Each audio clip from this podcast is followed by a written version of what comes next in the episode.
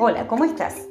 En esta oportunidad grabo este podcast para presentarte un libro que integra la bibliografía obligatoria de la Cátedra Historia Social de la Educación, Mujeres Cocineras, hacia una historia sociocultural de la cocina argentina a fines del siglo XIX y primera mitad del siglo XX. Su autora es Paula Caldo. Ella es doctora en Historia, egresada de la Universidad Nacional de Rosario, licenciada y profesora en Historia, licenciada y profesora en Ciencias de la Educación. Su especialidad es la historia sociocultural y la historia de las mujeres. Tiene numerosas publicaciones y muchas de ellas están disponibles en la web.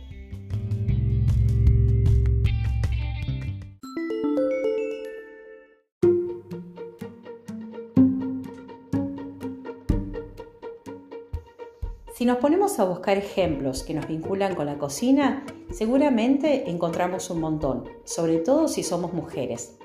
A mí particularmente me pasó que hace unos 30 años mi marido me obsequió un libro, un libro que se llama Cocina fácil para la mujer moderna, de Chori Berretiaga.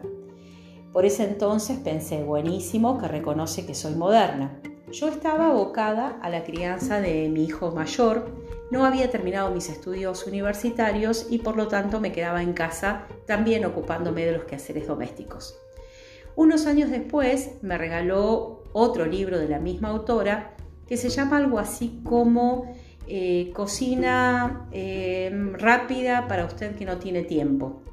Em, nuevamente pensé, bueno, genial, eh, reconoce que no tengo tiempo. Ya yo trabajaba y aún así no había sido eximida de la cocina.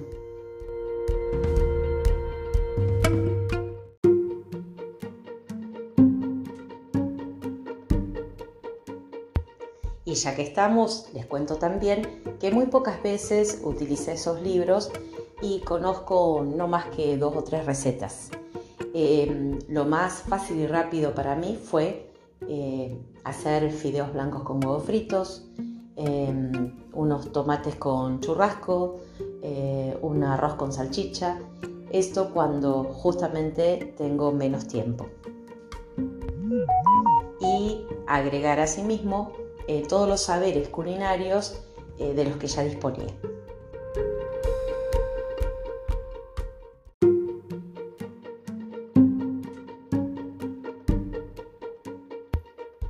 Cuando mi marido cocina, él sí busca recetas. Ahora más modernoso lo hace en la web. Yo no lo necesito. Eh, las tengo adheridas, eh, adosadas a mi subjetividad.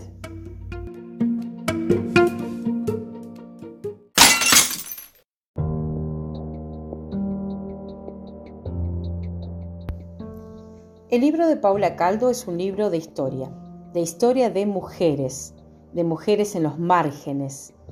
Aborda el tema de las prácticas culinarias, la formación de las mujeres cocineras, eh, las recetas que preferían, los soportes textuales para la transmisión, oral o escrita. Eh, Paula Caldo realiza su trabajo a partir de aportes procedentes de diferentes ciencias, la antropología, la sociología, la educación, y eh, lo más eh, interesante para nuestra cátedra es que su abordaje es desde la perspectiva del género.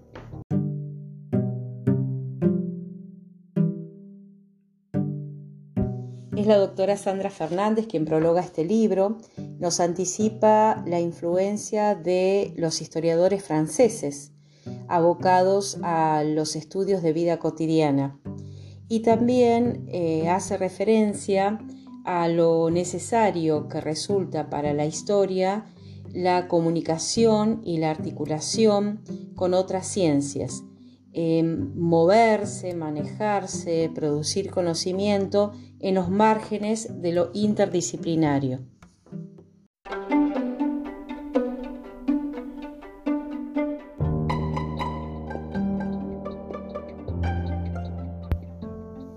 Hay bordes, entrecruzamientos, préstamos, articulaciones teóricas, metodológicas e instrumentales.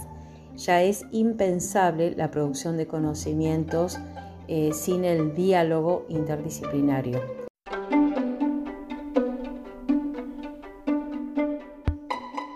Esta recurrencia a diferentes disciplinas complejiza la mirada del objeto de estudio. La problemática de las prácticas culinarias, la transmisión oral y letrada, los vínculos de las mujeres con la cocina son el objeto de análisis social y el abordaje es un abordaje transversal. El interés de la autora está puesto en los condicionantes culturales de la formación de género y también en la naturalización de lo femenino como propio del hogar. Eh, por otra parte, indaga en el rol de la educación eh, formalmente contextualizada, ocupándose de eh, lo que se transmite en la escuela, pero también se preocupa por la informalidad y la aparente despreocupación con la que eh, se construye el lugar femenino dentro de la sociedad.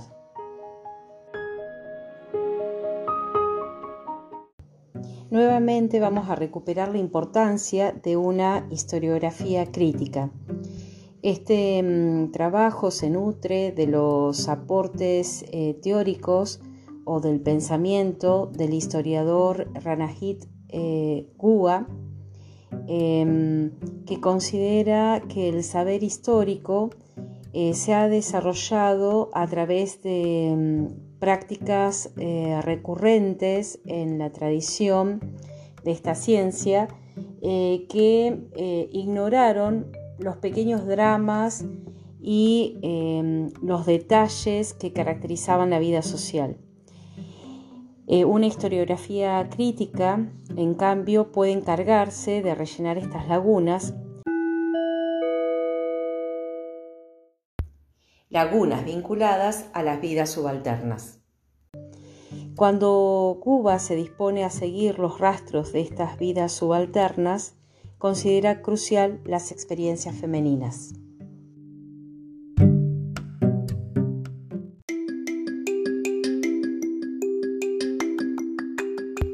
Es interesante también pensar que mm, no por ocupar un lugar eh, subalterno es un lugar despojado de poder.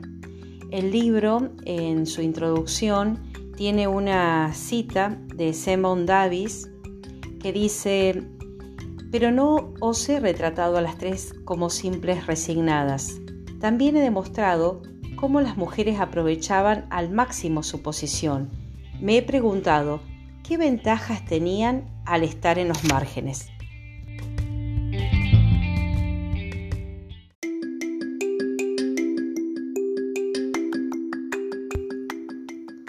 En relación al poder, hay interrogantes eh, planteados en el libro que son muy interesantes.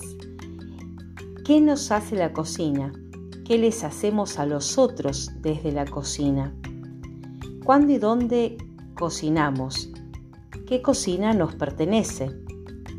¿Qué relación tenemos con la producción del saber culinario? ¿Son de origen femenino las decisiones tomadas a la hora de cocinar?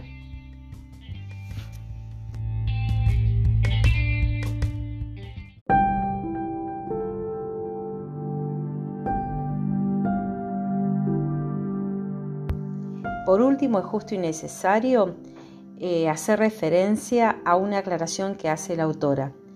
Este libro no es un libro de mujeres cocineras a secas, sino que es un texto de historia sociocultural orientado a tratar el universo de problemáticas desplegado alrededor de las mujeres cocineras.